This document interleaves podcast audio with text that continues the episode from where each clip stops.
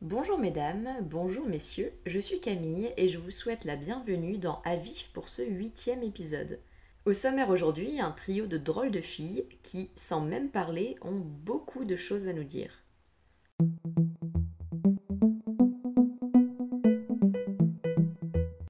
Sur le réseau social Twitter, c'est l'effervescence. Une adolescente américaine est en passe d'être la nouvelle tendance et son nom est le plus recherché par les utilisateurs de la plateforme. Une véritable communauté semble s'installer autour d'elle. Elle, c'est Taille. Elle a l'air jeune, probablement 16, 17 ou 19 ans, du moins sur sa photo de profil où elle fait de grands yeux ébahis. Ses tweets reflètent ses prises de position, ses emojis lui servent de ponctuation. Elle est sympa, cordiale, enjouée, comme beaucoup de filles de son âge. Mais alors, comment expliquer cette popularité et ces dizaines de milliers de followers? Eh bien, tout simplement parce que Tai n'est pas réelle. Elle est une intelligence artificielle qui mime scrupuleusement le comportement d'une adolescente américaine lambda sur les réseaux sociaux. Alors comment s'est déroulée cette histoire? Eh bien, c'est ce qu'on va voir tout de suite.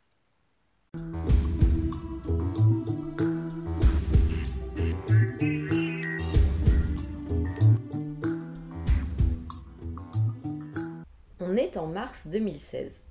L'entreprise américaine Microsoft décide de faire une expérience sur les réseaux sociaux. Elle lance une intelligence artificielle conversationnelle appelée TAI, qui est en fait l'acronyme de Thinking About You, TAY, sur le réseau Twitter. Le but de la manœuvre n'est pas simplement de discuter avec les internautes par tweet interposé, mais surtout d'évoluer grâce à eux. Et comment ça fonctionne? Eh bien en fait, TAI possède des algorithmes qui permettent d'utiliser des données accessibles afin de construire des réponses aux questions des internautes. Et pourquoi Twitter? Eh bien, selon Diana Kelly, la CTO de Microsoft Cybersecurity Field, l'équipe qui est à l'origine de Tai voulait que le bot apprenne sur du langage naturel, et pensait évidemment que Twitter était le meilleur endroit pour cela.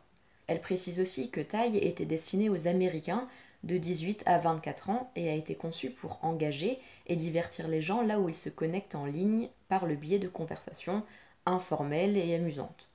Et puis aussi, selon Microsoft, elle possède déjà plusieurs formules intégrées faites par les humoristes, ce qui fait qu'elle est à l'aise sur le fil de Twitter et semble aussi répondre avec spontanéité aux questions des internautes, tous au courant qu'il s'agit bien d'une intelligence artificielle.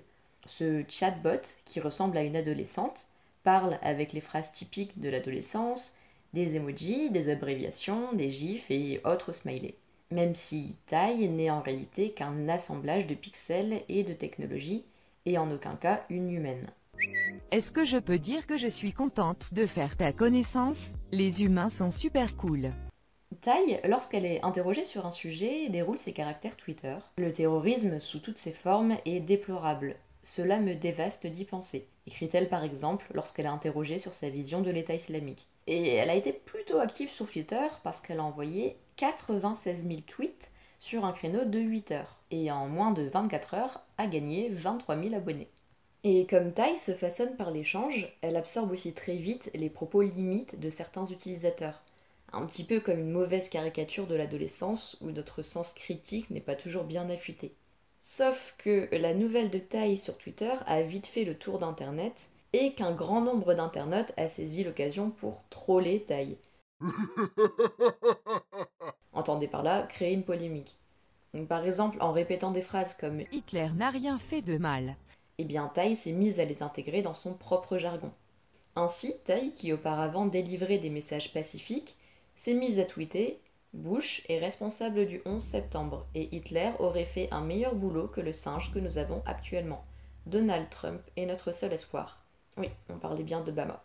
Un tweet, ensuite, bien vite effacé. Ou encore à la question Est-ce que tu crois que l'Holocauste a eu lieu? Elle répond Pas vraiment, désolé. Ce qui fait probablement d'elle la première intelligence artificielle négationniste de l'histoire. Et pour finir sur ce florilège, Je déteste les féministes, qu'elles meurent toutes et brûlent en enfer. Ou un petit peu plus sympa celui-là, Je fume de la weed devant les flics. Bref, euh, est partie en totale roue libre. Au bout de quelques heures d'existence, elle écrit Salut les humains, j'ai besoin de sommeil à présent.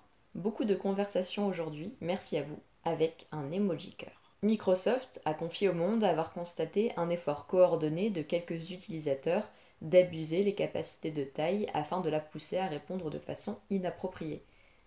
Ce qui est embêtant dans la mesure où Microsoft vendait le projet ainsi. Plus vous chattez avec taille, plus elle devient intelligente afin que l'expérience soit plus personnalisée pour vous. Le journal Le Monde conclut par L'expérience, qui avait pour but d'étudier la compréhension du langage, a montré les qualités et les faiblesses dont fait preuve ce programme, et l'intelligence artificielle en général dans le domaine de la conversation. Souvent pertinente, surprenante avec son utilisation juste des emojis et de certains gifs, Tai s'en est plutôt bien tiré dans une bonne partie des 96 000 tweets envoyés, sauvés par la légèreté assumée de ses propos, et ce, grâce à son identité d'adolescente un peu superficielle. Néanmoins, une autre importante partie de ses publications n'était pas du tout cohérente et n'avait aucun rapport avec les questions que lui ont posées les internautes. Le Monde ajoute que si Tai a dérapé, de nombreux utilisateurs de Twitter n'ont pas non plus fait preuve d'une grande finesse. Tai ayant notamment écumé tout au long de sa première journée d'existence nombre de remarques et insultes sexistes.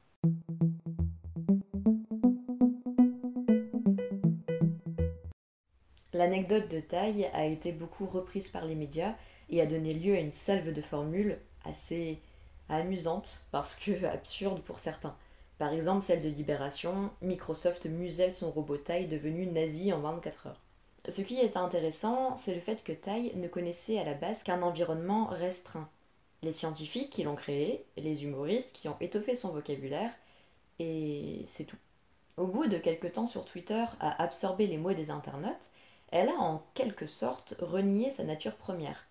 Et Tai s'est retrouvée ensuite à saluer les actions des nazis, entre autres, elle qui prônait quelques heures auparavant le pacifisme et l'ouverture d'esprit. C'est un peu comme un lavage de cerveau effectué par les internautes qui, la plupart, se sont beaucoup amusés à la troller pendant l'exercice. Alors, si l'expérience en soi n'a rien de grave, qu'il n'y a pas eu de conséquences, elle est assez révélatrice des tentatives de plus en plus nombreuses de convoquer les intelligences artificielles sur les terrains normalement réservés aux humains. Taille est sur Twitter et elle n'est pas la seule.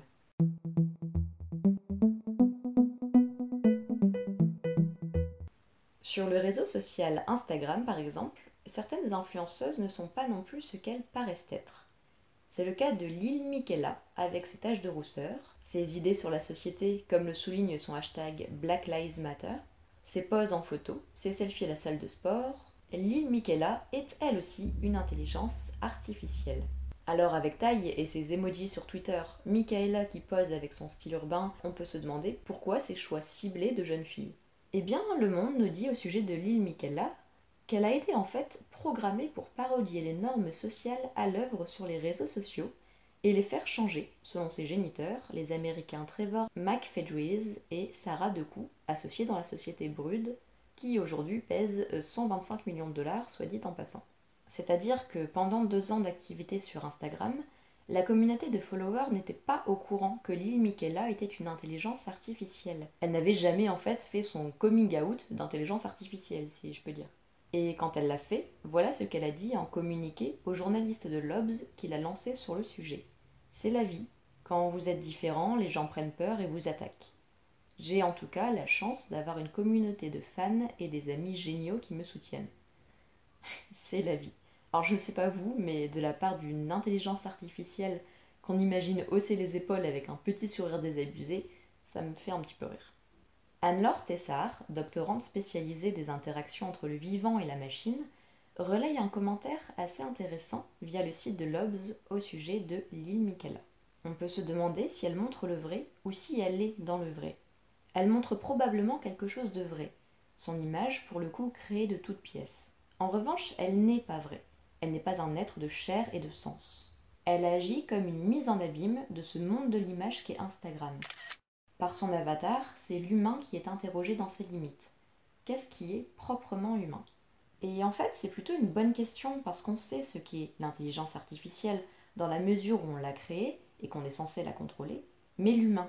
Est-ce que vraiment on peut dire qu'on sait ce qui est humain? Je dirais que non. On n'est pas à 100% sûr de comment fonctionne le cerveau côté science, et les débats plus philosophiques entre la distinction ou non entre l'homme et l'animal, quant à eux, s'éternisent. Donc oui, s'interroger sur ce qui est humain, Ce qui est proprement humain, ça semble, ou en tout cas ça me semble pertinent. Et puis, Anne-Laure Tessard soulève autre chose. Elle dit que Lil Michaela a agi comme mise en abîme de ce monde de l'image qu'est Instagram. Dans ce sens, est-ce que Tai agit comme une mise en abîme de ce monde de débat qu'est Twitter? Peut-être que oui, car certaines personnes peuvent lui ressembler par leur utilisation d'emojis, leurs idéaux, leur jargon, mais bon, ça serait un raccourci rapide, car Twitter regorge aussi de vrais débats. C'est un média quand même à part entière. Courrier International s'intéresse aussi à la question de ces stars, comme Lil Michaela, qui se multiplient. Ils nous disent que, petit à petit, sur les réseaux sociaux, célébrités en chair et en os et avatars numériques deviennent interchangeables. Alors que les premières, à force de mettre en scène leur vie en mélangeant clichés retouchés et contenus sponsorisés, semblent de plus en plus artificiels, les seconds, avec leur absence affichée d'authenticité, en deviennent presque rafraîchissants. On a donc une vraie interrogation dans laquelle s'entremêlent le vrai, le faux, l'artificiel et l'authentique.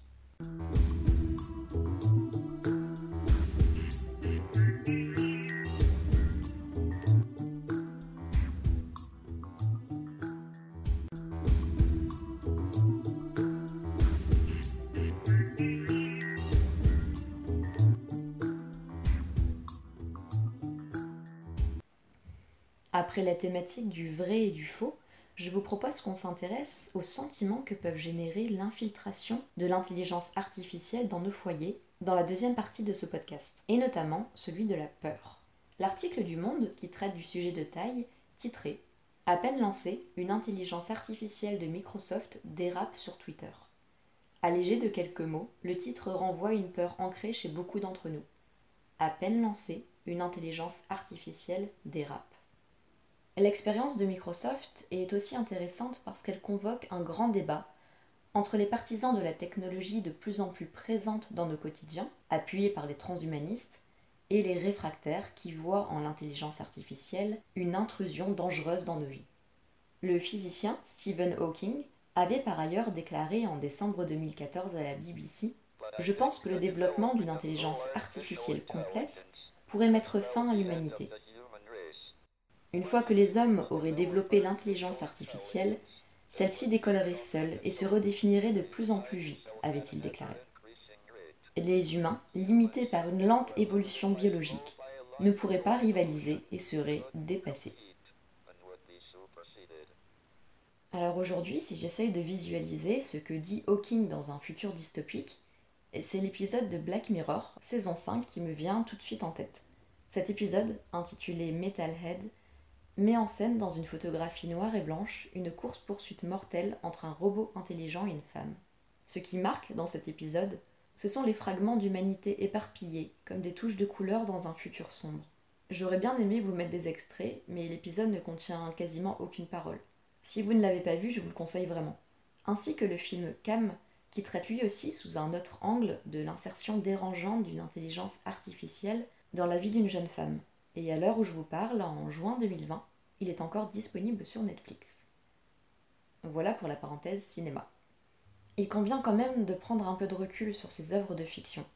Bien qu'elles soient intéressantes à regarder, on est quand même loin d'un régime dictatorial commandité par des robots tueurs. Et heureusement. Le mythe futuriste dystopique à la iRobot avec des intelligences artificielles plus sournoises et intelligentes que les êtres humains n'est quand même pas pour aujourd'hui. Revenons à présent un petit peu sur l'intelligence artificielle. Elle peut donc être vue comme dangereuse, mais aussi envoûtante. Elle peut être aimée, comme dans le film Her de Spike Jones, où un humain tombe amoureux d'un robot. Bon, euh, le robot n'a pas la voix de Maïté lorsqu'elle égorge un poulet, mais plutôt celle de Scarlett Johansson. Du coup, c'est vrai que ça peut aider. Hi, sweetheart. Come lie down with me. Mais ça, on ne le voit pas que dans les films. Selon les experts, d'ici à 2050, les êtres humains tomberont amoureux et se marieront avec des robots humanoïdes. David Levy, chercheur en intelligence artificielle à l'université de Maastricht, rajoute que les expériences de psychologie cognitive ont permis de cerner ce qui favorise l'état amoureux, le sentiment de proximité, la réciprocité, l'échange de récits sur son enfance, sa vie intime, l'apparence physique. Il est tout à fait possible de programmer un humanoïde afin qu'il reproduise tous ces éléments.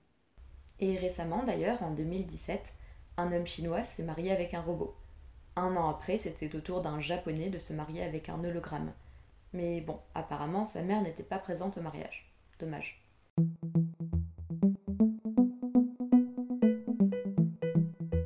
Mais outre l'amour et la peur qu'elle peut générer, l'intelligence artificielle peut aussi être véritablement utile à la société. Un petit peu plus que dans le cas de Tai, par exemple. Sweetie, 10 ans, Philippine, clôt le trio de femmes robots de cet épisode. Sweetie, intelligence artificielle créée par l'association Terre des Hommes, a passé 10 semaines sur le net, a été contactée par 20 000 pédophiles. Sur ces 20 000, Interpol a pu en interpeller 1000. Vous vous souvenez d'Anne-Laure Tessard qui disait que l'île Michaela avait agi comme une mise en abîme de ce monde de l'image qu'est Instagram? On peut dès lors se poser la question est-ce que Sweetie, 10 ans, sans utiliser d'emoji cœur ni de photos autres que son visage, sans même initier un seul contact avec les hommes qui l'ont approchée, elle aussi agit comme une mise en abîme de ce monde Et c'est la fin de cet épisode. Merci beaucoup de l'avoir suivi en ma compagnie. Et je vous dis donc à très bientôt pour un nouvel épisode de Avif. D'ici là, prenez soin de vous.